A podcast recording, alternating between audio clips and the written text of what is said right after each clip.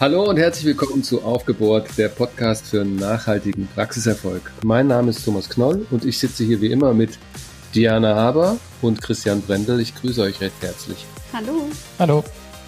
Heute haben wir eine kleine Überraschung für euch alle, denn wir haben ab sofort auch den lieben Marco bei uns hier im Podcast dabei. Marco ist Mitbegründer von Control Med und managt die Praxis seiner Frau und deren Partnerin seit der Gründung dieser Praxis. Und wir freuen uns, dass Marco seine praktische Expertise hier mit einbringt und ab sofort mit dabei ist. Ja, super. Thomas, vielen Dank für die äh, kleine Einführung. Äh, wie Thomas bereits schon gesagt hat, ich habe äh, mit ihm gemeinsam Controlmed gegründet.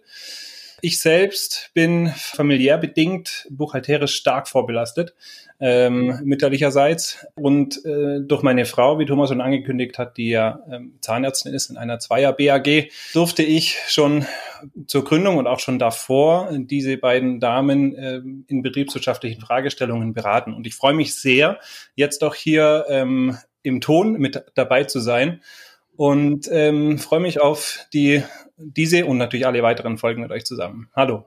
Hallo, Hi. wir freuen uns auch. Herzlich willkommen, Marco. Dankeschön. Endlich zu viel. Wenn du, nur, ja. wenn du nur dein Mikro früher bestellt hättest, hättest du die ersten zehn Folgen auch schon dabei sein Ja, und der Marco, der hat uns auch gleich ein äh, kurzes Update aus der Praxis mitgebracht. So ist es. Und zwar geht es hier um das Kurzarbeitergeld. Ähm, es gab ja in der Vergangenheit ähm, durchaus den Fall, dass Anträge auf Kurzarbeit von der Arbeitsagentur für Zahnärzte ähm, abgelehnt wurden mit dem Hinweis, auf ähm, den Rettungsschirm. Und dazu hat jetzt die äh, Bundesagentur für Arbeit am 7.5. eine Weisung herausgegeben, dass also nun tatsächlich offiziell alle Zahnarztpraxen und auch weitere Leistungserbringer im Gesundheitswesen grundsätzlich Kurzarbeitergeld erhalten können. Sehr gut. Das wäre ja auch ein echtes Unding gewesen. Was hat ja tatsächlich äh, Praxen betroffen, bei denen es abgelehnt wurde. Und äh, ja, denen kann man ja eigentlich nur empfehlen, sich jetzt nochmal juristischen Beistand äh, zu holen, falls denn nötig. Ja, super Nachrichten, dass der Rettungsschirm wenigstens nicht noch Schaden anrichtet. Damit können wir dann das Thema Corona aber für diesen Podcast zumindest auch schon weitgehend hinter uns lassen. Wir haben das ja in einem letzten Podcast schon angekündigt. Wir wollen jetzt, wo der erste Schock äh, der Coronavirus-Pandemie so ein bisschen verdaut ist, eigentlich einschwenken in unsere normalen Themen und haben jetzt eigentlich zum Start gleich mal eine, eine kleine Miniserie zum Thema Liquidität, der Weg des Geldes äh, mitgebracht. Diana, du hast, glaube ich, einen Überblick, was uns in den nächsten Folgen erwartet und was wir heute behandeln wollen. Ja, genau. Also ich äh, freue mich tatsächlich auch sehr, dass wir jetzt äh, in unsere äh, ja eigen, unser eigentliches Thema einsteigen, nämlich äh, langfristig zu dem Thema nachhaltiger Praxiserfolg kommen. Und wie du gerade schon ganz richtig angesprochen hast, wollen wir mit einer kleinen Serie starten. Und zwar wollen wir uns in den kommenden Folgen ganz intensiv mit den Zahlungsflüssen der Zahnarztpraxis beschäftigen, denn ähm, das spielt natürlich jetzt auch ein bisschen in die aktuelle Situation und ähm, ist jetzt natürlich ganz besonders wichtig, ähm, auch wenn man sich immer damit beschäftigen sollte. Wir haben nur immer wieder das Gefühl, dass viele Praxisinhaber hm, nicht so richtig ein Verständnis dafür haben, wo der Zusammenhang zwischen erbrachter Leistung, Gewinn und Kontostand liegt. Und äh, genau da wollen wir jetzt mal hingucken. Denn ähm, ich bekomme in den Seminaren immer wieder die Frage, warum habe ich eigentlich trotz meinem vermeintlich guten Honorarumsatz in der Leistungsstatistik trotzdem kein Geld auf dem Konto? Und äh, das ist gar nicht so selten. Ja? Und äh, wir wollen jetzt da ein bisschen Klarheit reinbringen, Transparenz, denn dazwischen liegen nicht vereinnahmte Honorarerlöse, Ausgaben, ähm, ja natürlich auch liquiditätsbeeinflussende Faktoren und die zeitliche Verschiebung, auch das wird ein großes Thema sein. Wir erklären in den kommenden Folgen also den Weg von der Leistungserbringung über die Praxisausgaben und den Praxisgewinn bis hin zum Kontostand. In der heutigen Folge, also in der Folge 1, wollen wir anfangen ganz oben in der Liquiditätsrechnung. Ja, wir beginnen bei der Transparenz von der Leistungserbringung bis zum geflossenen Umsatz. Das ist der Teil, den wir in der Statistik finden. In der nächsten Folge werden wir uns dann mit den Ausgaben und Kosten beschäftigen, um dann in der übernächsten Folge zum Thema Gewinn zu kommen. Also da werden wir ganz intensiv auf die BWA eingehen, die jedem Praxisinhaber vorliegt. Und anschließend beschäftigen wir uns dann in den darauffolgenden ähm, zwei Folgen mit dem Thema Liquidität, Liquiditätsrechnung in der Praxis und privat. Ja, also da verlassen wir dann die BWA. Denn ähm, nur wer die Liquiditätsrechnung am Ende vollends verstanden hat, und zwar von der Leistungserbringung bis zum Kontostand, und der weiß, wohin sein hart erwirtschaftetes Geld fließt, der kann seine Liquidität und damit auch seine Praxis am Ende erfolgreich steuern. Ja, Ganz spannendes Thema, vor allen Dingen, weil wenn man sich Liquidität anschaut, mein Lieblingsspruch ist ja da immer Cash is King. Ne? Ähm, was bleibt mir eigentlich wirklich übrig, um meine Verbindlichkeiten zu bezahlen? Ne? Ähm, oder auch, um mir einen eigenen Puffer aufzubauen oder auch einfach Risiken zu mindern. Und die Liquidität, die kann sehr schnell und sehr abrupt negativ beeinflusst werden. Und zwar in allen Bereichen, in allen vier Blöcken, die, die Diana da gerade beschrieben hat. Und deshalb finde ich es auch so spannend. Jede operative Handlung findet sich dann irgendwann im Geldfluss wieder oder auch nicht. Aber dass sich möglichst viel findet, ne? dazu ist, glaube ich, äh, so eine Betrachtung, die wir hier anstellen, sehr, sehr wichtig. Wenn wir auf die erste Folge sozusagen einschwenken wollen, Diana, du hast ja eingangs eben gesagt, dass wir uns in dieser Miniserie jetzt zunächst mal mit dem Mechanismus beschäftigen wollen. Ich erbringe in der Praxis operativ Leistungen, ich behandle Patienten und ganz am Ende ist mir Geld zugeflossen auf dem Praxiskonto. Und dazwischen gibt es ja eine Reihe von, von Schritten. Da gibt es zeitliche Verzögerungen, da gibt es Teile, die, ähm, die schiefgehen können, äh, da gibt es einfach Dinge, die nicht passieren. Und ähm, wenn wir sozusagen jetzt in die erste Folge reingehen wollen, dann ähm, ja, wollen wir, glaube ich, jetzt, wie gesagt, erklären, welche Schritte gibt es genau zwischen Leistungserbringung und Abrechnung ähm, und dann auch am Ende zwischen äh, der Abrechnung und dem Fluss. Ja? Und wie kann ich das optimieren? Wie kann ich die Zeiträume möglichst kurz halten? Und wie kann ich dafür sorgen, dass möglichst viel von dem, was ich vorne an, an, an Arbeit und erbracht habe, äh, am Ende sich auch in, in Euros sozusagen auf meinem Konto widerspiegelt. Ich glaube, vieles oder einiges von dem, was wir was wir hier in dem Podcast jetzt heute er erklären werden, ist vielleicht schon bekannt. Ich glaube aber trotzdem oder wir glauben, ähm, dass die erneute Bewusstmachung und das Zusammentragen der Fakten und ja auch nochmal das Wiederholen manchmal auch den Blick ein bisschen schärfen kann.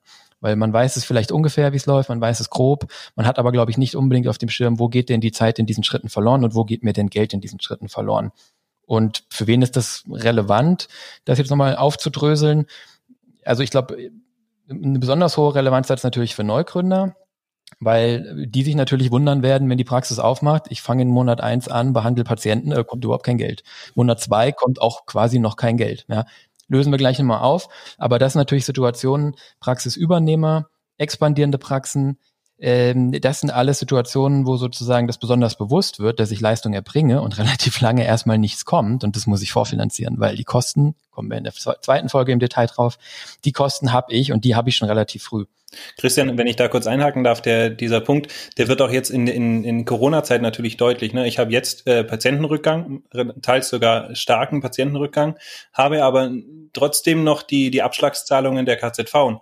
Und erst im nächsten Quartal habe ich weniger Abschlagszahlungen der KZV und dadurch quasi die Auswirkungen durch die Corona-Krise, also ist genau das, was du gerade beschrieben hast, auch in Corona-Zeiten der Fall ist. Genau, das ist genau der, im Prinzip genau der gleiche Effekt umgekehrt. Ne? Das heißt tatsächlich, glaube ich, auch für Praxen, die Rückschläge haben, jetzt sei es Corona, sei es persönliche Erkrankungen oder persönliche Rückschläge der Inhaber, des Inhabers, da passiert genau wie du sagst, Marco, genau dasselbe rückwärts. Da kriege ich erstmal eine Zeit lang noch Geld, da werde ich quasi von der KZV, wenn man so will, vorfinanziert und dann fällt die Abschlagszahlung hinten runter, ja, mhm. äh, die, die, die, die Restzahlung hinten runter. Ganz genau. genau. Ja, und ich glaube, ähm, äh, für Praxen in, ein, in, in einem eingeschwungenen Zustand ist natürlich so, ähm, dass man argumentieren könnte, da sind jetzt diese zeitlichen Verschiebungen, die werden da oftmals gar nicht so transparent oder die sind einem gar nicht so bewusst, weil wenn ich jeden Monat ungefähr die gleiche Leistung erbringe und jedes Quartal, dann merke ich gar nichts von diesen Schwankungen, die da eigentlich drin sind, weil die Abschlagszahlung und die Restzahlung immer ungefähr in der gleichen und vor allen Dingen auch in der erwarteten Höhe kommen. Aber ich glaube, das zu verstehen, was da passiert, um die Situation von einer eingeschwungenen Praxis nochmal zu verbessern, um den Liquiditätsfluss trotzdem zu erhöhen, optimieren geht immer, schadet nicht. Und wie gesagt, die Praxis im eingeschwungenen sicheren Zustand kann heute kann die Praxis sein, die morgen schon einen Rückschlag erleidet und dann froh ist, wenn sie weiß, was passiert. Das waren, glaube ich, so ein bisschen die Gedanken, die uns da geleitet haben, als wir die Folge konzipiert haben, ja, für wen das relevant sein könnte. Ja.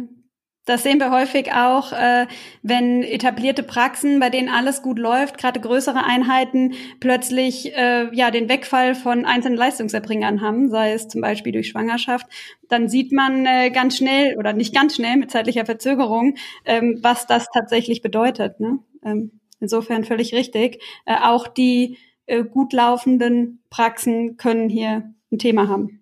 Das bringt mich übrigens immer wieder zu meinem Lieblingsthema oder einer meiner Lieblingsthemen. Das ist das Thema Planung.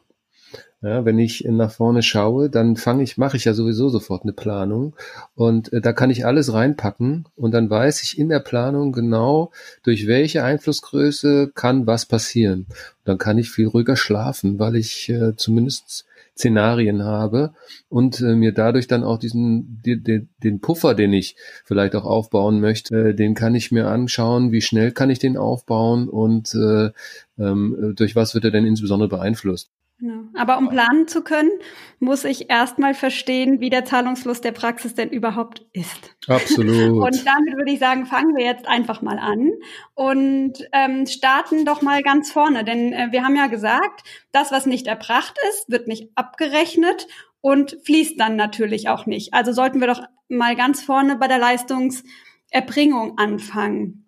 Also ähm, Leistungen, die erbracht werden, die können ja überhaupt nur abgerechnet werden und am Ende zu einem Umsatz in meiner Praxis führen. Und ähm, genau, wenn wir über das Thema Leistungserbringung sprechen, dann ähm, schauen wir bei der Analyse in die Praxisverwaltungssoftware, denn äh, da sehen wir in der Regel, welche Leistungen überhaupt erbracht, beziehungsweise welche erbracht und dokumentiert wurden. Da kommen wir gleich nochmal drauf. Ich habe vielleicht auch Leistungen erbracht, die ich nicht dokumentiert habe. Dort können wir dann zum Beispiel sehen, wer hat in der Praxis welche Leistung erbracht und zwar an welchem Patienten. Das sind Informationen, die wir aus der Statistik entnehmen können. Und ähm, ja, jetzt ist natürlich die Frage, wie sieht denn die Leistungserbringung in Deutschlands Zahnarztpraxen überhaupt aus? Was wir spannend oder was ich spannend fände, bevor wir jetzt sozusagen den ganzen Mechanismus erklären, da werden wir immer oft differenzieren müssen nach ähm, GKV, PKV, nach Kassenanteil, Privatanteil. Und deswegen habe ich mal ein paar Zahlen rausgeschrieben im Vorfeld, ähm, um, um einfach nochmal alle, die hier zuhören und auch uns auf den gleichen Stand zu bringen, damit man einfach äh, weiß, von welchen Größenordnungen wir reden. Da und das fand ich schon ganz unser Analytiker. ja, das fand ich ganz beachtlich wenn man sich das anschaut, ähm, die, die, die, die, die zahnärztliche Wertschöpfung ja, und damit auch sozusagen die, die Summe der, ja, der, der Leistungserbringung und, und, und auch annähernd die Summe der geflossenen Umsätze im, im zahnärztlichen Bereich in Deutschland sind in Summe 26 Milliarden Euro pro Jahr. Ja, das ist ja mal eine Zahl, die, die mich in der Größenordnung schon auch erstmal überrascht hat. Das erstreckt sich dann über GKV, PKV, äh, Privatanteile und das inklusive Zahnersatz. Aber das ist sozusagen das, was in Zahnarztpraxen an Wertschöpfung stattfindet. Und ich glaube, wenn man, wenn man das dann im Weiteren auftröselt, dann, ähm, und das ist sicherlich vielen Praxisinhabern auch bewusst, aber so im Schnitt ist es ja so, dass man ungefähr so 15 Prozent ähm, der äh, ja der Leistung äh, mit Privat mit Privatversicherten mit PKV-Versicherten erbringt und so 80 85 Prozent sowas um den Dreh mit GKV-Versicherten und wenn man dann schaut, sozusagen, wer bezahlt die Rechnung, ähm, also quasi mit einem mit berücksichtigt, wenn der gesetzlich Versicherte Privatanteile hat, dann kommt man ja in die Richtung Privatanteil äh, zu Kassenanteil von ungefähr 50-50. Nicht ganz. Der Privatanteil ist, glaube ich, in den letzten Jahren noch eher so ein kleines bisschen unter der 50 Prozent, aber so über den Schnitt über Deutschlands Praxen hinweg, ja, einfach mal sich nochmal zu äh, vergegenwärtigen, dass äh, ja ungefähr die Hälfte der Zahlungen aus den gesetzlichen Kassen kommt und die andere Hälfte erstmal vom Patienten. Ob der dann hinten dran eine private Versicherung hat oder nicht, ist sozusagen die zweite Frage. Das war ja auch für die ganze Schutzschirmdiskussion relevant, weil der sowieso nur den GK-Vorteil betroffen hätte und ist jetzt auch relevant im, im Weiteren in diesem Podcast, wenn wir uns die Zahlungsflüsse anschauen. Von den Leistungsarten ist es ja so, dass ungefähr ähm, 60 Prozent im konchirurgischen Bereich erbracht werden, 20 Prozent im Zahnersatz, 8 Prozent KFO, und dann wird es relativ kleinteilig. Ich glaube, Individualprophylaxe, Kieferbruch und solche Geschichten haben dann vier Prozent und äh, Parodontalbehandlung auch sowas drei oder vier Prozent. Das waren jetzt die GKV-Zahlen, aber nur damit man mal so die, die Größenordnung in der, in der Leistungsabrechnung kennt. Ja, also wenn ich hier, ich habe jetzt gerade parallel dazu nochmal in Solvi Control von unserer Praxis reingeschaut und äh, sehe da, dass wir ähm, äh, in unserer Praxis quasi äh, KZV-Anteil von, also GKV-Anteil 45 Prozent und Privatanteil 55 Prozent haben. Also die ah, Verteilung ja. ist äh, wie du gesagt hast, Christian, nahe 50-50 in unserem Fall. Und ich glaube, das äh, trifft auch auf viele andere Praxen mittlerweile zu, dass der Privatanteil eher höher ist als 50 Prozent. Mhm. Äh, zu den einzelnen ähm, Behandlungsarten, ähm, ZE, Kieferbruch, äh, konchirurgisch, habe ich jetzt keine Zahlen. Aber da denke ich, äh, im Großen und Ganzen stimmt es so mit überein, ja. Ja, es kommt ja, ja auch sehr cool, auf den Schwerpunkt der Praxis an. Ne? Absolut. Also ja. es gibt ja auch, es gibt natürlich auch Praxen, die äh, haben äh, vielleicht einen Privatanteil von 60, 70 äh, Prozent oder 80. Ne? Die haben dann natürlich ein sehr spezielles Konzept. Und genauso gibt es natürlich auch Praxen, die äh, eher vielleicht einen Privatanteil von 40 Prozent haben. Und davon gibt es wahrscheinlich jede Menge, die dann eben diesen Schnitt am Ende äh, von 50-50 äh, ja. in den Statistiken bringen. Ja. Der Witz ist natürlich, dass man in der Statistik, und deswegen danke für die Ergänzung, Marco, dass man in der Statistik natürlich den GKV-Anteil ganz genau kennt, weil der ja durch die KZV durchläuft. Richtig. Den Privatanteil kennt man ja letztendlich gar nicht. Der ist ja geschätzt. Das weiß ja kein Mensch, was die Patienten am Ende in Rechnung erhalten haben und aus eigener Kasse bezahlt haben. Ja, ja ich glaube auch, wie, wie Diana gesagt hat, das ist ganz stark abhängig vom, vom Praxiskonzept und natürlich auch vom Klientel. Also wir haben jetzt eine klassische Landzahnarztpraxis, würde ich jetzt mal sagen. Ähm, daher diese Verteilung. Ich glaube, dass du äh, bei, bei äh, Praxen im, im städtischen Gebiet hast du vielleicht sogar Brennpunktpraxen, da wirst du einen sehr hohen GKV-Anteil haben ähm, und eher einen geringeren Privatanteil. Ja, aber wichtig ist, dass man seine eigene Zusammensetzung kennt, also dass man genau weiß, wie setzen sich meine Umsätze zusammen und zwar nach Leistungsart und auch nach Leistungserbringer.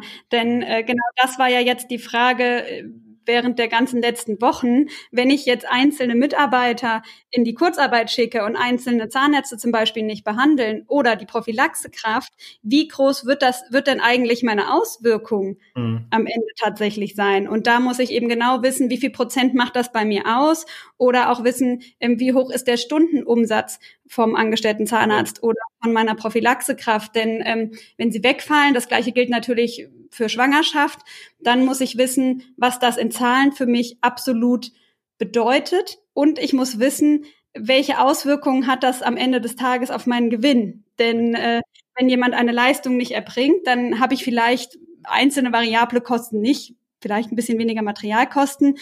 Aber man kann schon sagen, dieser entgangene Umsatz wirkt sich eben fast eins zu eins im Gewinn aus, und zwar negativ. Absolut. Und ähm, noch ein weiterer Aspekt, der natürlich bei der ähm, Umsatzverteilung äh, relevant ist, das ist jetzt hier nicht das Thema, aber da kommen wir, glaube ich, in einer späteren Folge noch dazu, ist natürlich auch die, die Gehaltsgestaltung ähm, für angestellte Leistungserbringer. Da spielt das dann auch wieder eine Rolle. Ja, haben wir schon eine Folge für nach der Miniserie. Schön.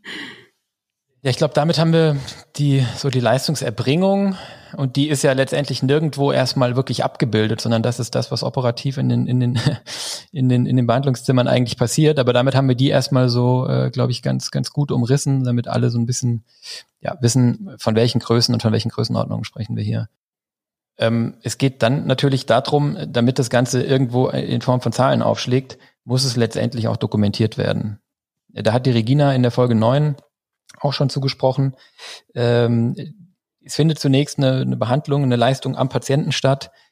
Irgendjemand muss es aber dokumentieren, denn nur wenn es erbracht und dokumentiert ist und in den weiteren Schritten dann auch noch abgerechnet, kann überhaupt äh, da Umsatz draus werden. Und ähm, ja, ich glaube, hier hat sie auch äh, letztendlich uns schon ein paar, ein paar Punkte mitgegeben, wenn wir jetzt also diesen Bereich anschauen, okay, wir haben Leistung erbracht, wie dokumentieren wir die, wie vollständig dokumentieren wir die und wann dokumentieren wir die, dann muss man, glaube ich, konstatieren, im Idealfall ist der zeitliche Verzug zwischen Leistungserbringung und Dokumentation null Tage, vielleicht sogar null Stunden. Ähm, denn ähm, eine Dokumentation während der Behandlung durch die Assistenz, vielleicht auch durch den Arzt, vielleicht durch beide zusammen, zumindest eine grundlegende Dokumentation ist, glaube ich, ja, das, was man, was man auf jeden Fall anraten kann ähm, da sonst halt die Vollständigkeit und auch die Qualität der Dokumentation leiden kann. Das ist sicherlich vielen erstmal grundsätzlich klar und klingt einleuchtend. Wir hören aber auch immer wieder Fälle, bei denen das in der Realität etwas anders aussieht, wo also die Dokumentation vielleicht tatsächlich erst noch auf Karteikarte erfolgt, dann ein Übertrag in die Software gemacht wird oder wo die Dokumentation vielleicht nicht oder nur sehr rudimentär während der Behandlung gemacht wird und dann vielleicht am Abend sich der Behandler hinsetzt. Aber das natürlich klar, je nachdem, wie viele Patienten ich im Tagesverlauf gesehen habe. Ähm, also ich weiß schon nicht mehr, was ich zum Mittag gegessen habe. Aber wenn ich, wenn ich da dann noch sauber dokumentieren will, was ich beim ersten Patienten heute Morgen um 7.30 Uhr jeden einzelnen Behandlungsschritt äh, gemacht habe und warum, dann kann das schwer werden. Ja, äh, ganz besonders schlimm wird es natürlich, wenn ich das aufs Wochenende schiebe, höre ich auch immer wieder, dass sich ähm, natürlich Zahnärzte hinsetzen, weil da Zeit ist vermeintlich, ja, und sagen, ich logge mich am Wochenende per VPN auf meine Praxissoftware und dann mache ich Dokumentation. Das ist, das ist glaube ich, so, nicht ideal. Ja, das ja? ist ungefähr so äh, wie die Kassenbuchführung in der Praxis. Ne? Wenn die nicht tagtäglich erfolgt, dann weiß auch keiner mehr, was eigentlich Sache war. Ja. Und hier ist das ähnlich. Aber ich, ich habe das Gefühl, dass die meisten Behandler schon sagen würden, dass sie zeitnah dokumentieren. Ich, ich frage mich immer, ob man vielleicht die eigene Lücke gar nicht sieht, weil es ja unheimlich schwierig, kann ja niemand rausfinden. Äh, oder es ist schwer rauszufinden, ob vielleicht noch was gemacht wurde, wenn man es eben nicht dokumentiert hat. Ja, ich glaube, jeder, da muss tatsächlich jede Praxis oder jeder Inhaber, jeder Behandler letztendlich auch Angestellte einmal in sich gehen und schauen, ähm, sind wir da sauber oder, oder, oder können wir das noch besser machen? Wie ist ja. das bei deiner Frau, Marco? Macht die das am Wochenende? oder nachts oder macht die das direkt? Nein, sie macht es tatsächlich direkt äh, in der Praxis am, am Ende eines Tages, überwiegend am Ende eines Tages, ja. Regina hat uns ja, glaube ich, auch in Folge neun mal gesagt, äh, dass sie und, und, und, und ihr Team zum Beispiel auch sowas anbieten, wo sie das quasi bottom-up machen, wo sie die einzelnen, wo sie quasi in der Praxis einzelne Abrechnungen rausziehen, sagen, geschickt uns mal 10, 20, 50 Abrechnungen und dann schaut man die an. Und da hat sie ja, glaube ich, gesagt, dass da zwei, drei und ganz selten auch mal vierstellige Beträge in einer einzelnen Abrechnung gefunden werden können. Und das ist dann sozusagen ja auch eine Möglichkeit, das von unten sozusagen ja hoch zu validieren und zu schauen, was sind denn ja, wenn ich den 50 äh, Abrechnungen schicke und die das für mich analysieren, was sind denn typische Positionen, die wir immer wieder vergessen, wo wir nicht dran denken oder die wir gar nicht auf dem Schirm hatten bei mhm. bestimmten Abrechnungen. Das heißt, wenn wir das quasi abschließen wollen, den Schritt erbracht zu dokumentiert, dann können wir festhalten, ja, am besten unverzüglich dokumentieren, vollständig dokumentieren, im Idealfall direkt elektronisch dokumentieren. Ähm, wer im Vorfeld schon kalkuliert, die Honorare kalkuliert, ja, seine Komplexe in der Praxisverwaltungssoftware sauber eingerichtet hat und ja, mit Kassenpatienten im Vorfeld schon, im Vorfeld zur Behandlung schon Mehrkostenvereinbarungen getroffen hat, der weiß eigentlich schon, bevor Termine stattfinden, ganz gut, welche Leistungen dort stattfinden würden und hat quasi schon ja, ein Verständnis dafür, was am Ende dokumentiert sein müsste. Und das Ganze dann auch in der richtigen Zeit, wenn er es kalkuliert hat. Gut, damit haben wir jetzt mal über, den, über das Thema Leistungserbringung und Dokumentation gesprochen ähm, und dokument, dokumentierten Umsatz. Aber dokumentierter Umsatz ist ja noch nicht abgerechneter Umsatz. Ne? Denn nur abgerechnete Umsätze können auch zu Einnahmen führen. Ja, die Dokumentation der Umsätze, die ist ja, wie wir eben gesagt haben, im Idealfall sehr nah an der Erbringung der Leistung. Und genau wie du sagst, dann muss es abgerechnet werden. Und da ist es ja so, dass der zeitliche Verzug auf der, auf der Seite der GKV-Leistung sich ja eigentlich aus den Vorgaben ähm, der KZV ergibt. Vereinfacht gesagt, das ist jetzt im Detail in, in, in jeder der 17 KZV leicht unterschiedlich, aber vereinfacht gesagt ist es ja so, dass ähm, die chirurgischen und KFO-Leistungen einmal im Quartal abgerechnet werden das bedeutet, wenn man sich das mal vergegenwärtigt, dass schon der Schritt der Abrechnung zwei Monate nach der Leistungserbringung im, im Schnitt liegt. Ja? Also ich rechne in der Quartalsabrechnung Leistungen ab, die ich vier bis einen Monat vorher erbracht habe. Im Schnitt zwei Monate ungefähr. Das ist ein sehr wichtiger und, Punkt, denn wir sprechen immer nur darüber, dass es zeitverzögert fließt, aber gar nicht darüber, dass es ja schon zeitverzögert abgerechnet wird. Und das sind wir haben ja vorhin die Zahlen grob gesagt, Konchirurgisch und KFO zusammen ungefähr 65 Prozent der Kassenanteile. Die machen wiederum 50 Prozent der Umsätze in, in der durchschnittlichen Praxis aus. Wir reden hier also so von 30 bis 35 Prozent der Leistungen, die erst mit zwei Monaten Verzögerung abgerechnet werden. Um es mal plastisch zu machen, ähm, die Leistung, die ich im April, Mai und Juni erbracht habe, das wissen, denke ich, die meisten Zuhörer, die Praxisinhaber sind auf jeden Fall. Die werden jetzt, ähm, ich glaube, so am, am 6. Juli oder so um den 6. Juli herum abgerechnet. Bedeutet, wenn wir kurz einen Schritt zu Corona machen wollen, dass natürlich die Rückgänge der Leistungserbringung aus April, Mai, äh, die wir jetzt sehen, ja, vielleicht im Juni, das wissen wir noch nicht, auch erst dann im Juli zur Abrechnung kommen und dann, kommen wir nachher drauf, noch viel später eben sich in den Zuflüssen bemerkbar machen. Bei ZE, Paro, Kieferbruch und den anderen Leistungen ist das äh, ja so, dass die einmal im Monat abgerechnet werden. Das heißt, da bin ich dann quasi im Schnitt einen halben Monat hinter der Leistungserbringung mit der Abrechnung. Ja, manche Leistungen habe ich vor einem Monat oder etwas mehr als einem Monat erbracht, wenn ich sie abrechne und andere eben erst vor ein paar Tagen. Ähm, das heißt, jetzt zum Beispiel für den Zeitraum 16. April bis 15. Mai, wenn ich es äh, richtig sehe, ist das ein Zeitraum, der, der dann abgerechnet wird. Ähm, Mitte Mai. Ja, das heißt hier auch wieder die Abrechnung mit einem erheblichen zeitlichen Verzug. Und bei den Privatanteilen ist es natürlich so, da hängt es letztendlich von der Praxis ab. Da hängt es davon ab, wie schnell ist die Praxis in der Abrechnung, wie sind da die Taktungen, was ist da der vereinbarte Prozess, wie gut laufen die Prozesse. Und da ist es halt nicht selten so, dass es dann mehrere Wochen oder manchmal auch Monate sind, die zwischen äh, Beginn der Behandlung oder im schlimmsten Fall sogar auch Ende der Behandlung und Abrechnung vergehen. Ja, das kennt man ja als, Pati als privatversicherter Patient. Äh, ich habe tatsächlich Ärzte, da habe ich nach zwei Tagen die Rechnung sofort im Briefkasten. Und äh, ja, ich habe äh, Ende letzten Jahres doch tatsächlich eine Rechnung bekommen von 2018. Also auch das kann passieren. Die ist doch dann verjährt, oder? Leider nicht. ja, und wir haben uns das mal angeschaut. Da ist es ungefähr so, dass man sagen kann, die Leistungen der vorherigen Woche äh, die sind so ungefähr zu zwei Drittel am Ende dieser Woche noch nicht abgerechnet. Ja. Das ist auch ganz normal wahrscheinlich, das kann man ein Stück weit nicht verhindern.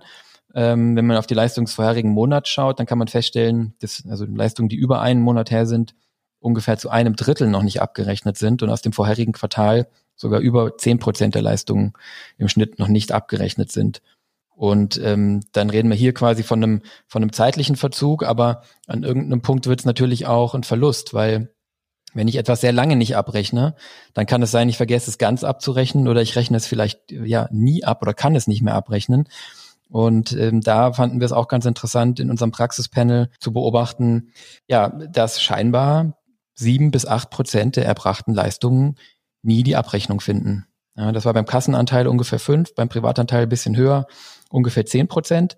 Aber das ist, ähm, ja, wenn man sich das mal vergegenwärtigt, dass wir also Leistungen erbracht haben, die dann auch dokumentiert haben und acht Prozent nicht abgerechnet haben, ist das schon auch ja ein erstaunlicher Betrag, der da stehen bleibt. Da gibt sicherlich im Einzelfall gute Gründe dafür, aber je zeitnäher ich abrechne, desto weniger Gründe gibt es dann irgendwann nicht abzurechnen. Denn ich glaube, die Probleme, die wir tatsächlich in der Realität haben, weiß nicht, Marco, ob du das gleich bestätigen kannst, aber es gibt natürlich auch so Fälle, wenn ich sehr lange mit der Abrechnung warte, so hart sich das anhört, kann das sein, der Patient ist in der Zwischenzeit verstorben.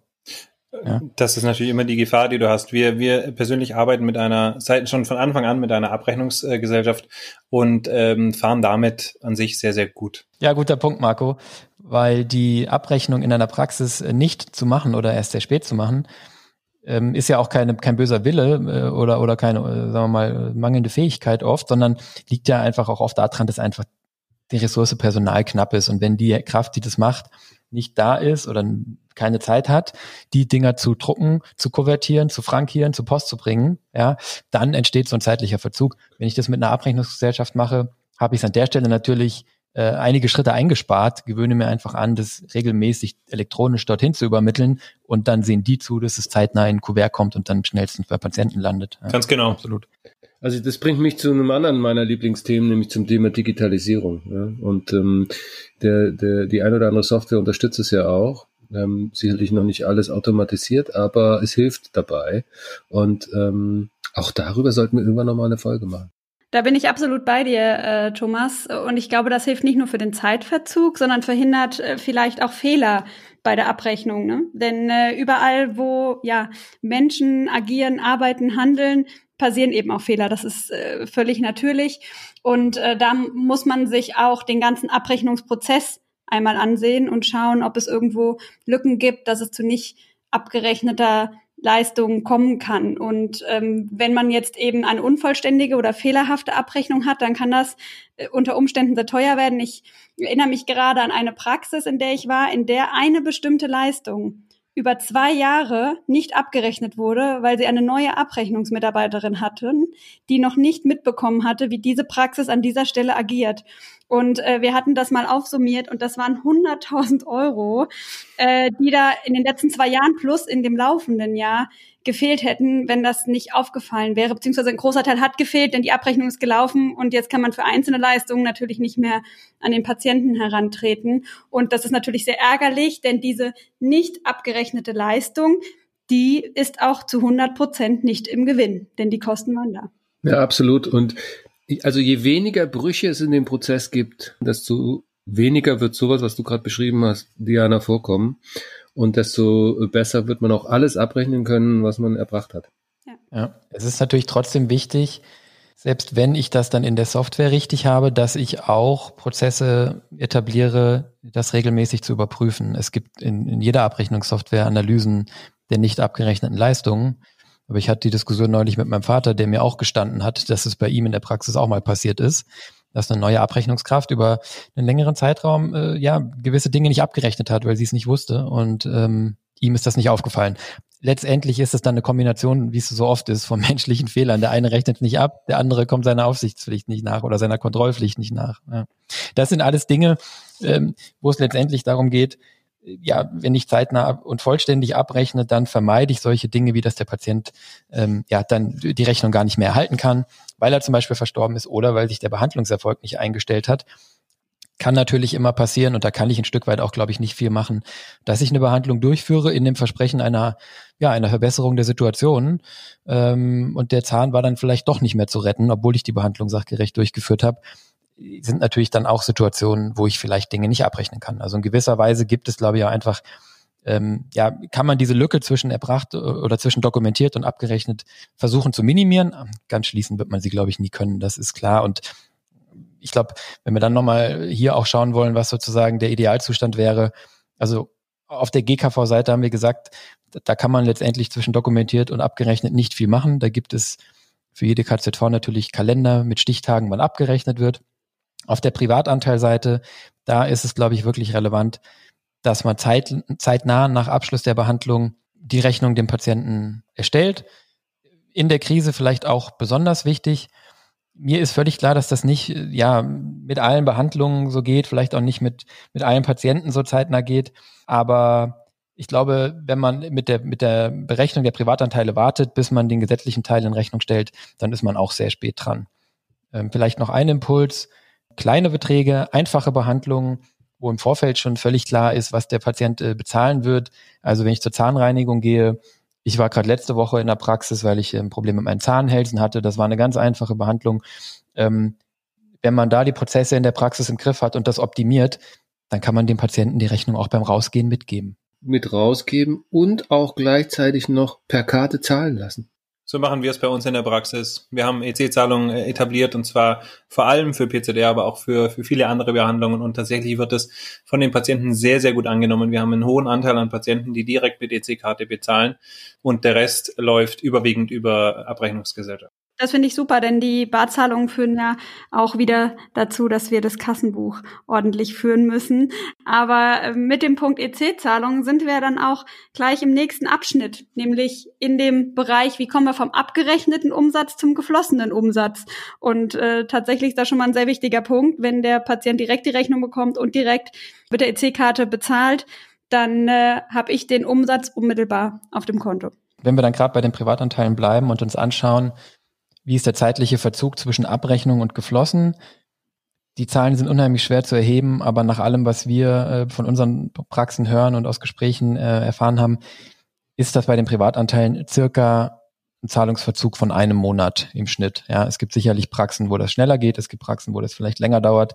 Das ist natürlich sehr stark abhängig von der Patientenstruktur, von der Versicherungsart der Patienten, von der Praxislage. Ähm, klar, wir kennen das, die Praxis hier äh, auf dem Land oder in der Kleinstadt, da möchte kein Patient lange die Rechnung offen haben, weil sonst trifft er den Zahnarzt im Supermarkt, das ist ihm unangenehm. Ähm, in größeren Städten ist das dann einfach auch eine anonymere Sache. Ja. Ähm, eine Geschichte, die ich bisher gar nicht auf dem Schirm hatte. Ich zahle meine Rechnung immer sofort und reiche sie dann ein. Viele Patienten machen es genau andersrum. Sie reichen sie erst ein, lassen sich das Geld von der Kasse überweisen die Privatversicherten, Zusatzversicherten, Beihilfeberechtigten und zahlen dann die Rechnung der Praxis. Das heißt, hier haben wir ganz oft ähm, Patienten, die zwar direkt zahlen, aber eben ganz oft auch Patienten, die in einem Monat, zwei Monaten, in drei Monaten zahlen oder eben nie zahlen. Und ähm, ja, wenn ich mich dann natürlich auch nicht traue zu mahnen, weil ich vielleicht in der Kleinstadt bin und der Patient doch nicht direkt bezahlt, ähm, dann wird es natürlich, dann wird es natürlich lange Zeiträume. Ja. Aber bei dem, was glaub, du sagst, heißt das doch dann, ähm, du hast vorhin gesagt, bei Privatanteil dauert es einen Monat bis zur Rechnungsstellung oder einen halben Monat und jetzt nochmal einen Monat durchschnittlich bis zum Zahlungsfluss. Das heißt, hier können wir schon mal davon ausgehen, dass der Zahlungsfluss quasi so eineinhalb bis zwei Monate nach Leistungserbringung ist, richtig? Das ist korrekt. Es sei denn, man macht es so, wie es der Marco gerade gesagt hat. Und das wäre hier jetzt hier auch schon eins der Best Practices für die kleinen Rechnungen, für die einfachen Rechnungen, die ich dem Patienten direkt mitgebe, ähm, das EC-Terminal auf auf dem Tresen und wenn der Patient das direkt zahlen will und ich glaube, also da da da würde es mir geht es mir tatsächlich genauso. Das hat man dann gerne hinter sich, ja. Und mir hat mal ein Zahnarzt gesagt, warum er das so gerne macht und warum er das versucht zu maximieren. Das war jetzt ein banales Beispiel, aber er hat gesagt, wenn der Patient jetzt lecker Schnitzel essen geht, ja, und fand es richtig super, dann zahlt er danach total gerne für sich und was weiß ich, seine Frauen, seine Kinder, die dabei waren, die 70 Euro inklusive Getränke und hat einen tollen Abend, alles ist gut. Wenn ich dem die Rechnung für die Schnitzel aber erst in zwei Monaten präsentiere, dann sagt er, boah, Schnitzel, lange her, ja, legt das erstmal zur Seite und lässt es erstmal liegen. Ja, ist ein banales Beispiel, aber ich glaube, äh, ja, aber es trifft auf den Punkt, weil, also hm. mir geht ja auch so, ja, wenn ich, wenn ich äh, das gleich bezahlen kann, dann muss ich mich damit auch nicht mehr beschäftigen. So kriege ich dann nochmal irgendwie die Rechnung, dann muss ich wieder gucken, wie bezahle ich das und so weiter und so fort. Also äh, es, es haben eigentlich alle Seiten einen echten Benefit davon. Ja, also ja. absolut. Und auch wir haben das in der, im Praxisprozess so etabliert und es wird auch mit den Kunden kommuniziert, dass die quasi gebeten werden, äh, Beträge gerade für die PZR äh, mit, sofort mit EC-Karte zu bezahlen oder auch in Bar. Ich meine, das ist wieder ein Thema, wie baue ich das in meine Praxisprozesse ein und vor allem, wie kann ich das mit meinen Patienten kommunizieren? Das, da tun sich tatsächlich viele Arztpraxen, viele Zahnarztpraxen schwer mit diesem Thema. Da sind wir beim Lieblingsthema vom, bei einem Lieblingsthema vom Thomas auch wieder, die Kommunikation in der Zahnarztpraxis. Ähm, das ist sicherlich ein Punkt, wie schaffe ich es, mit meinen Patienten so zu kommunizieren, dass die auch absolut selbstverständlich, genauso wie du es gesagt hast, Christian, äh, die Beträge entweder mit EC-Karte oder auch in Bar sofort zu entrichten. Ja, und ich meine, was, was halt, was halt wirklich an, an der Stelle wichtig ist, wenn ich den Patienten da habe, er hat die Leistung bekommen, er geht jetzt, was weiß ich, nach einer Zahnreinigung mit einem sauberen und cleanen Gefühl raus. Ich habe ihn dann da, dann kann er es direkt bezahlen. Wenn er die Tür verlässt, ja, erhöht sich wieder die Wahrscheinlichkeit, dass er doch nicht zufrieden war, dass er später nicht bezahlen kann oder nur teilweise bezahlen kann, dass er verstirbt, dass er mit der Behandlung nicht zufrieden war, dass sich dann doch herausstellt, der Erfolg hat sich nicht eingestellt. Also, dass er verzieht, ja. Also da gibt es einfach so viele Gründe, wo es schiefgehen kann, die dann einfach wieder so ein paar Prozent Zahlungsausfall Ja, und die auch dazu führen, dass ich einen großen Aufwand habe. Denn ähm, ich muss ja dann auch jemanden haben, der wieder mahnt oder eine Zahlungserinnerung schickt äh, und schaut, dass das Geld dann auch tatsächlich reinkommt absolut. Ich glaube, neben der, neben der EC-Karte wäre natürlich noch eine Möglichkeit, die vor allen Dingen bei Kieferorthopäden ja verbreitet ist, ähm, dass man ja mit, mit SEPA-Lastschriften arbeitet. Ähm, das hat seine eigenen Komplexitäten und Schwierigkeiten. So eine Lastschrift, die, die platzt auch gerne mal, wenn das Konto der, der Partei, von der man es einzieht, nicht gedeckt ist. Aber da ist natürlich ein bisschen so, äh, was ich schon mal eingezogen habe, habe ich. Und ähm, das ist natürlich auch mit einer viel kürzeren Frist versehen. Ja, ich stelle die Rechnung sagt dem Patienten, innerhalb von 14 Tagen ziehe ich das ein, dann habe ich das eingezogen, fertig aus. Muss ich nicht darauf warten, bis er dazu kommt, es zu überweisen. Marco hat es gesagt, Abrechnungsgesellschaft, Factoring, andere Möglichkeit, ganz sauber, clean. Ich übermittle meine Privatanteile, also die Rechnungen äh, der Privatanteile an eine Abrechnungsgesellschaft, krieg von der dann das Geld relativ zeitnah ausgezahlt. Die kümmert sich drum, dass die Patienten das zahlen. Wann und ob die das zahlen, ist dann beim echten Factoring erstmal nicht mehr mein Problem. Und gegebenenfalls zumindest nur noch abgemildert, mein Problem. Die ähm, größeren und längeren Behandlungen lohnt es sich sicherlich, wenn man sich Gedanken macht, ob man da schon ähm, ja inzwischen mit Zwischenabrechnungen arbeiten kann. Auch haben es hier die Kieferorthopäden wieder äh, äh, ja einen kleinen Vorteil. Die machen natürlich häufig Abschlagszahlungen. Ist jetzt bei längeren zahnmedizinischen Behandlungen, glaube ich, eher nicht so üblich, weil es dann für den Patienten vielleicht auch problematischer wird, das einzureichen. Aber es gibt sicherlich Behandlungen, wo sowas möglich ist.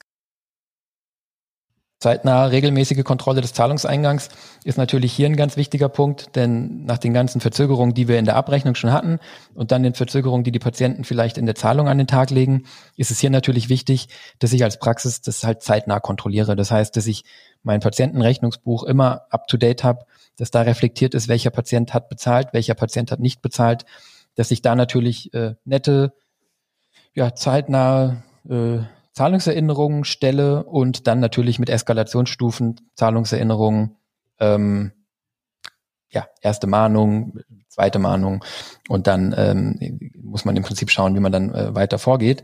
Aber da ist sozusagen auch wiederum eine Pflicht der Praxis, denn ähm, viele Patienten sind auch gar nicht bösartig gestimmt, sondern vergessen das vielleicht einfach. Ja, und wenn ich sie dran erinnere, dann geht schneller. Und, und das ist natürlich wieder ein Vorteil, wenn ich das an die Factoring-Gesellschaft abgebe, denn dann äh, wird dieser Teil für mich erledigt. Das äh, wäre definitiv besser, als es nicht zu tun, denn ich habe äh, hier und da auch schon mal in Praxen gesehen, dass äh, zwar eine offene Postenverwaltung geführt wurde, aber irgendwie dieses Thema Zahlungserinnerung und Mahnung, das wurde nie so richtig angegangen. Und das ist sehr, sehr schade, wenn man da offene Posten sieht in Höhe von 100 oder 200.000 Euro äh, und dann sieht man, dass die schon sehr alt sind und nie eingebracht wurden. Das ist natürlich sehr ärgerlich und äh, da verliert man sehr viel Geld. Zumal man die Kosten schon hatte. Ne? An dieser Stelle empfiehlt sich natürlich auch wieder ähm, eine digitalisierte Buchhaltung oder äh, Buchhaltungssoftware auch, die dann entsprechend hilft bei der Bearbeitung dieser, dieser Punkte, damit man auch keine offenen Posten vergisst, wie du es gerade geschildert hast, Diana. Absolut. Genau. Das, das kann man definitiv äh, digitalisieren und automatisieren. Äh, wir sehen es aber immer wieder in Praxen, dass es doch äh, ja auch teilweise noch händisch gemacht wird. Ich muss ja doch immer wieder schmunzeln, wenn ich mal diesen Ordner sehe, bezahlte Rechnungen und unbezahlte ja. Rechnungen. und dann sehe, dass es aber schon längst in der Praxissoftware gemacht wird. Aber irgendwie kann man sich von diesem Ordner nicht trennen, weil der gibt so ein bisschen Sicherheit. Und äh, dann sehe, dass der Prozess in der Praxissoftware auch noch händisch erfolgt, nämlich der Praxisinhaber im schlimmsten Fall druckt den Kontoauszug, schwärzt, was die Mitarbeiterin nicht sehen darf und die muss dann händisch abgleichen, äh, welcher Patient bezahlt hat. Das geht heute wesentlich schneller und einfacher und äh, automatisiert. Ich glaube, damit haben wir die Privatseite ganz gut abgedeckt. Ähm, vielleicht ein letzter Gedanke noch. Bei den Abrechnungsgesellschaften gibt es ja jetzt auch die Möglichkeit der Ratenzahlung. Das ist natürlich auch ein elegantes Instrument bei, bei größeren Behandlungen, ähm, dass die Praxis schnell an ihr Geld kommt und der Patient trotzdem ja die Möglichkeit hat, es in seinem in seinem Rahmen abzutragen und sich eine höherwertige eine höherwertige Leistung zu leisten, als er es eigentlich vielleicht jetzt unmittelbar könnte. Auf der Seite der Kassenanteile ist die Geschichte schnell erzählt. Wie auch bei der Abrechnung ist es hier natürlich auch so, dass das alles vorgegeben ist. Also wie viel Zeit vergeht zwischen abgerechnet und geflossen, da habe ich als Praxis keinen Einfluss drauf.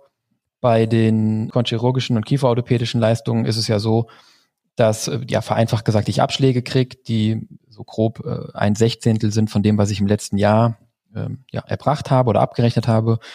Das heißt, ähm, da erstreckt sich dann, erstrecken sich dann die Abschläge auf die Monate nach dem, nach der Erbringung und dann gibt es eine Restzahlung, die nochmal so zwei bis dreieinhalb Monate nach Abrechnung erfolgt, so dass ich da in Summe einfach ja bei diesen 35, 30, 35 Prozent der Praxisumsätze einfach mit einem allein mit einem Zahlungsverzug zwischen Abrechnung und Mittelfluss nochmal von zwei bis drei Monaten im Schnitt rechnen muss. Bei ZE, Paro, Kieferbruch, da ist es wieder ein Monat. Das heißt, es vergeht zwischen Abrechnung und Geldfluss ein Monat, zusätzlich zu dem halben Monat, der zwischen Dokumentation und Abrechnung schon vergangen ist. Ähm, das sind die zeitlichen Verzüge bei, den, bei den Kassenanteilen. Und dann gibt es natürlich, und das sind sehr komplexe Verfahren, die jetzt hier den Podcast sprengen würden, dann gibt es natürlich auch auf den Kassenanteilen noch ja, Verluste, sage ich mal, also Leistungen, die ich erbracht, dokumentiert, abgerechnet habe, die aber trotzdem nicht fließen, die ergeben sich dann aus der Budgetierung, aus Degression äh, oder eben in, in, in manchen KZV, die mit Übersteller arbeiten, dann eben danach, dass sozusagen ja sich alle Zahnärzte den verfügbaren Topf teilen. Im Prinzip äh, kann man vielleicht zwei Sachen nochmal sagen. Das eine ist auch hier wieder Planung möglich ähm, bringt, bringt Sicht nach vorne und Sicherheit. Ich glaube, da gehen wir äh, auch nochmal irgendwann äh, drauf ein.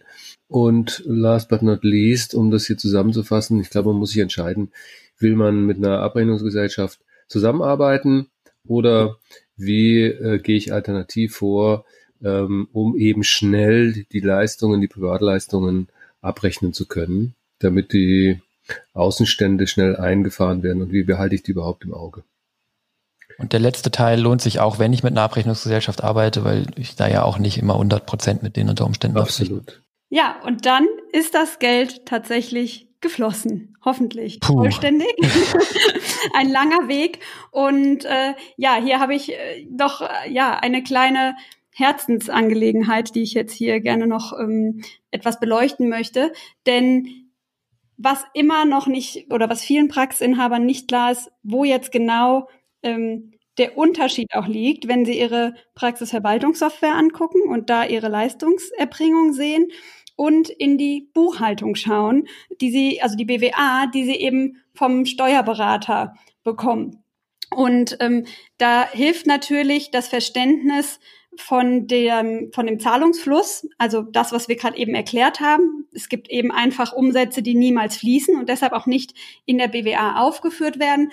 Aber man muss auch den Unterschied dieser beiden Auswertungen einmal ganz genau verstehen. Also man muss verstehen, dass in der Leistungsstatistik eben nur die Umsätze drin sind, die erbracht oder abgerechnet wurden und dass man dann in der Buchhaltung die Umsätze sieht, die tatsächlich geflossen sind eben auch mit zeitlicher Verzögerung, vielleicht auch nicht vollständig, aber de facto die, die tatsächlich auf dem Bankkonto eingegangen sind. Und das ist eine Grundvoraussetzung im Verständnis, um ja das ganze Thema Liquidität zu verstehen.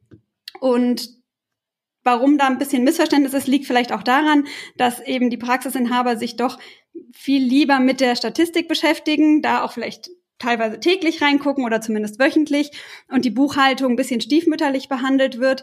Da wird häufig, wenn überhaupt, monatlich reingeguckt. Viele Praxisinhaber geben auch zu, dass sie da halbjährlich oder jährlich reingucken.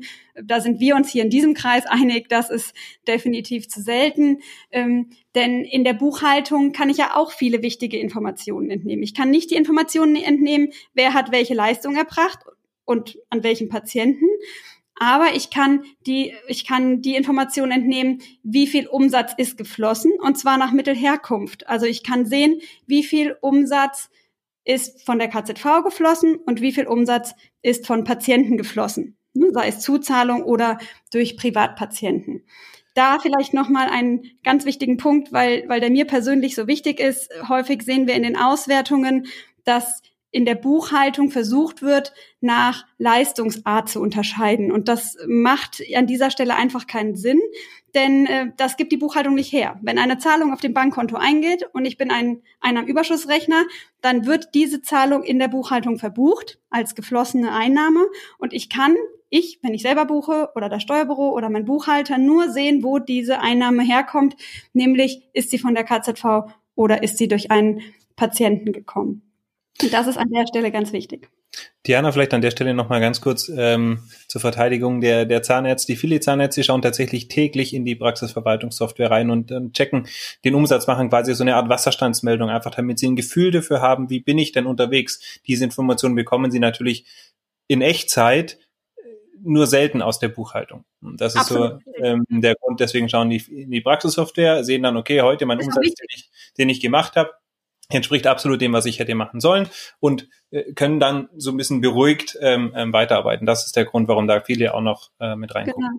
Nur dass das natürlich, ähm, und, und wir sagen das auch immer so, aber dass das natürlich nicht der Umsatz ist. Ne? Weil du sagtest, sie gucken täglich in, was habe ich gemacht an Umsatz. Aber ähm, es ist der Umsatz von ja in zwei, drei Monaten. Also sie wissen dann trotzdem, dass sie, was haben sie heute behandelt? Sie haben heute ähm, Umsatz gemacht von keine Ahnung, äh, 5000 Euro, dann wissen Sie, okay, ich habe heute mein Ziel erreicht. Wenn Sie wissen, das kommt wieder auf das, auf das Controlling an, auf die Kennzahlen, wenn, wenn ich die kenne, wenn ich weiß, was muss ich denn Umsatz machen pro Stunde, pro Tag, und dann am Ende des Tages sehen Sie in der Praxisverwaltungssoftware, die haben diesen Umsatz erreicht, dann, dann haben Sie, können Sie einen Haken dran machen, Tagesziel erreicht.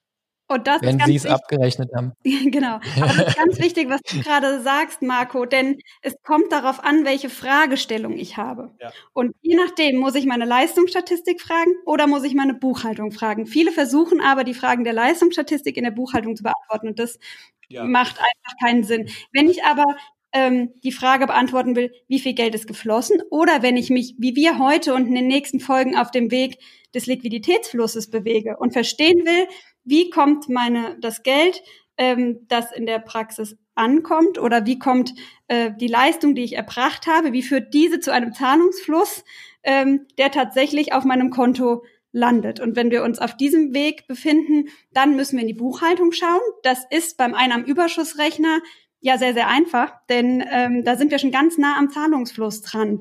Denn in der Einnahmenüberschussrechnung wird tatsächlich nur gebucht, was geflossen ist. Es gibt natürlich dann hinten raus einen Unterschied zum Kontostand, den erklären wir noch in den kommenden Folgen. Schwieriger wird es hier bei den Praxen, die eine GmbH-Buchhaltung machen, also eine MVZ GmbH, die bilanzieren müssen hier ist die Liquiditätsrechnung noch mal ein bisschen anders gelagert. Ähm, denn da habe ich die Rechnungsstellung in der Buchhaltung drin und ähm, da ist das Ganze dann eben näher an der Statistik, dafür weiter weg vom Zahlungsfluss. Wenn wir, das vielleicht wichtig an der Stelle, das noch hier nochmal zu betonen, wenn wir hier von der Liquiditätsrechnung sprechen, dann sprechen wir erstmal von dem Normalfall der Einnahmenüberschussrechnung, weil das einfach die Mehrheit der Praxen betrifft. Wir werden aber immer wieder Hinweise geben, äh, wenn etwas in der GmbH berücksichtigt werden muss. Was, glaube ich, auch ein, ein Missverständnis ist oder, oder ein oft gemachter Fehler ist ja tatsächlich, der Marco hat völlig recht, äh, man schaut oft täglich rein, wie viel Umsatz habe ich gemacht, sagt man dann und denkt man dann und sagen wir auch immer, mhm. ja. Aber ich habe den Umsatz ja, A, habe ich ihn nicht gemacht, ich habe die Leistung erbracht. Und dann ist ja quasi die ganze Kette, die wir in dieser Folge durchgegangen sind, ne, habe ich das dann sauber dokumentiert, das sehe ich in der Abrechnungssoftware, was ich dokumentiert habe. Ne? Was davon habe ich abgerechnet, was davon ist geflossen, mit welchem zeitlichen Verzug. Und ich glaube, dann passiert oft der Fehler, dass die Zahlen, die man in der Leistungsstatistik der Abrechnungssoftware sieht, zum Beispiel für die Prophylaxe-Abteilung, mhm. ja, dass man die dann so mal 50 im Kopf hochschlägt und sich bisschen reich rechnet. Ja. Und was wir ja jetzt, wenn wir das nochmal zusammenziehen, alles, was wir in dieser langen Kette gerade eben durchgesprochen haben, wenn ich da mal die Verluste aufaddiere und wir sagen, zwischen erbracht und dokumentiert wissen wir es nicht genau, aber nehmen wir mal an, ich verliere da fünf bis zehn Prozent, die ich nicht dokumentiert habe. Ich glaube, das ist keine verwegene Annahme. Wir haben äh, vorhin festgehalten, dass sieben bis acht Prozent zwar dokumentiert, aber nie abgerechnet werden. Und ich glaube, es ist auch keine, keine verwegene Annahme, dass fünf äh, fünf Prozent mal konservativ gerechnet nie fließen. Ich würde behaupten, dass in den meisten Praxen vielleicht sogar noch mehr als fünf Prozent mhm. sind. Dann habe ich ja in Summe schon 15 bis 20 Prozent Schwund zwischen dem, was ich in der Abrechnungssoftware sehe und zwischen dem, was jemals auf meinem Konto passieren wird. Ja. Und ich glaube, da liegt auch manchmal ein Missverständnis. Und wenn ich jetzt eine Praxis habe, die eine Rentabilität von 35 Prozent, was weiß ich, im, im Schnitt hat, ja, dann sieht man, was da für ein Hebel drin ist, wenn ich 20 schon sozusagen nur auf der Leistungsseite verliere. Genau diese Hebel und Auswirkungen auf den Gewinn und dann auf den Kontostand, die wollen wir in den nächsten Folgen beleuchten. Äh, deshalb würde ich sagen, machen wir an dieser Stelle Schluss. In der nächsten Folge ganz konkret geht es um den zweiten Schritt auf dem Weg zur Liquiditätsrechnung. Wir wollen über Ausgaben und Kosten sprechen. Wir haben in dieser Folge darüber gesprochen, wie wir Einnahmen generieren und abrechnen und wie wir dafür sorgen, dass diese Einnahmen auch fließen. Und im nächsten Schritt wollen wir herausfinden, wo diese Einnahmen denn dann hinfließen. Also wir begeben uns auf den Weg von den Einnahmen zum Gewinn, bevor wir dann in den weiteren Folgen den Weg bis zum Kontostand im Detail verfolgen. Ja, wunderbar. Vielen Dank an euch drei. Ähm, vielleicht ganz kurz nochmal zusammengefasst unsere Key Messages. Erstens, erbracht ist nicht abgerechnet und ist auch nicht geflossen. Zweitens, auf jeder Stufe kann man Geld verlieren. Man kann es aber auch entsprechend optimieren. Und das ist die dritte Message. Jede der Stufen lässt sich aus unserer Sicht sehr einfach optimieren und damit der Gewinn steigern und auch die Rentabilität. Und damit sind wir tatsächlich für heute am Ende unseres, äh, unserer Folge. Wir freuen uns, wenn euch unser Podcast gefällt und äh, wenn das der Fall ist, abonniert gerne unseren Podcast äh, auf dem Player eurer Wahl und äh, erzählt es auch gerne euren Kolleginnen und Kollegen oder auch Freunden, äh, dass es unseren Podcast gibt und wo sie ihn finden. Schreibt uns außerdem gerne eure Fragen, Vorschläge für weitere Folgen, Lob oder Kritik.